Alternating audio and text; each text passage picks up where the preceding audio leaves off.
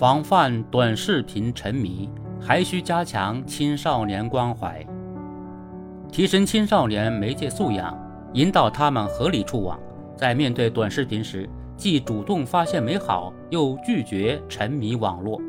当前，短视频对青少年的影响正在逐渐加深。刷短视频，有的同学跟随专家学者、科普博主，发现兴趣爱好的星辰大海；而有的同学则被搞笑视频、热门段子吸引，手机逐渐拿得起放不下。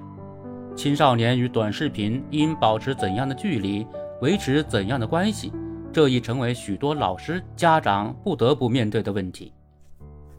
二零二一年全国未成年人互联网使用情况研究报告显示，未成年人网民、初中、高中、中等职业教育学生经常看短视频的比例均超过六成。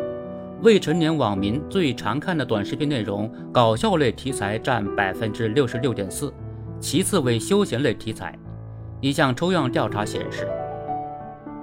百分之三十三点四的青少年不同程度的对我不能忍受没有手机表示同意，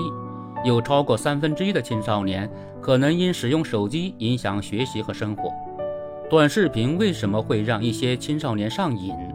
一方面，短视频放大的画面、夸张的配乐与戏剧性的剪辑，为用户打造了沉浸式观看体验。猜你喜欢等算法推荐功能，更形成了使用时间越长、用户信息越准、同类内容越多的推送循环。另一方面，青少年好奇心旺盛、探索欲强烈，大量新奇有趣的短视频契合他们的心理需求。长时间近距离观看短视频，不仅会损害视力、影响身体健康，还可能导致注意力分散。也更容易让未成年人习惯于及时满足，而忽视学习、运动等，这值得我们警惕。近年来，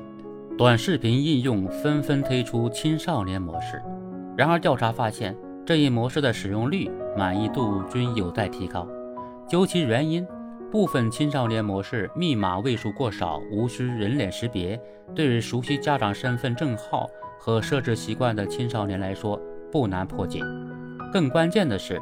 部分青少年模式内容池相对单一，无法满足不同年龄段青少年观看需求。防范青少年短视频沉迷，需要各方面形成合力，在升级青少年模式的同时，还需加强青少年关怀。从家庭教育看，父母应以身作则，先放下手机，加强亲子沟通，用一起运动。一起读书等高质量相处方式，营造有爱有趣的家庭氛围。从校园教育看，学校应大力推荐适宜青少年的课外读物、影像资料，引导学生主动过精神充盈的文化生活。